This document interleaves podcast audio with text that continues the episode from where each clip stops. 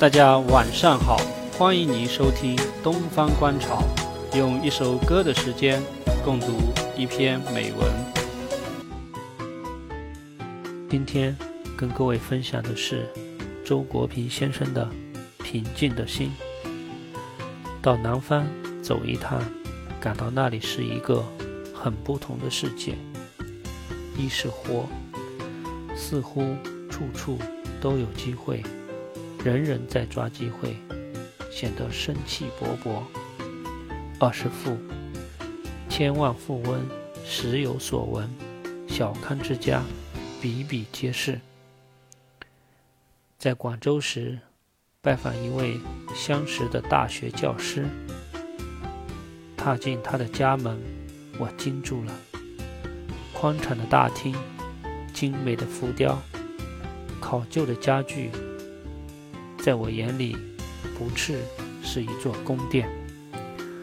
交谈中知道，他办了一家公司，这算不了什么。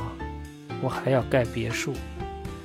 我们知识分子应该腰缠万贯。他说，口气中兼含自豪。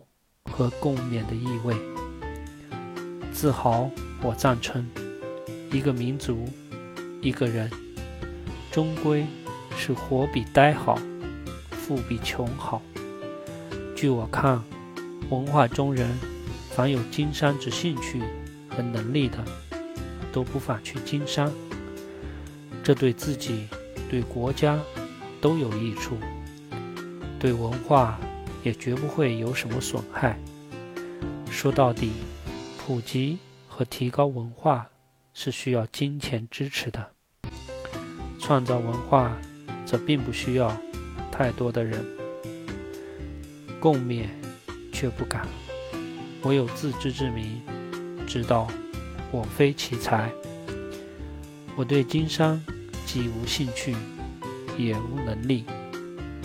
我认定。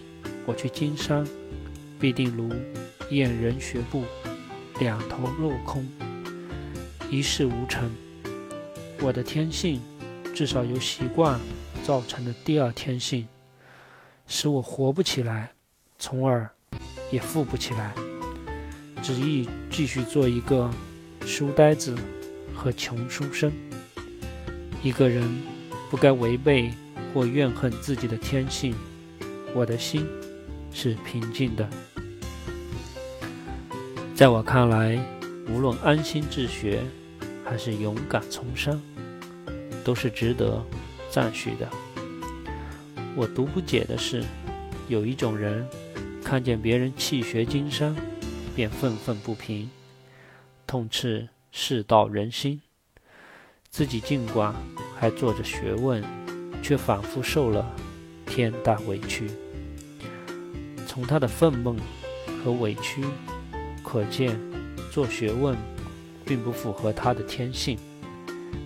那么，何必露一副只身为文化殉难的悲剧面孔呢？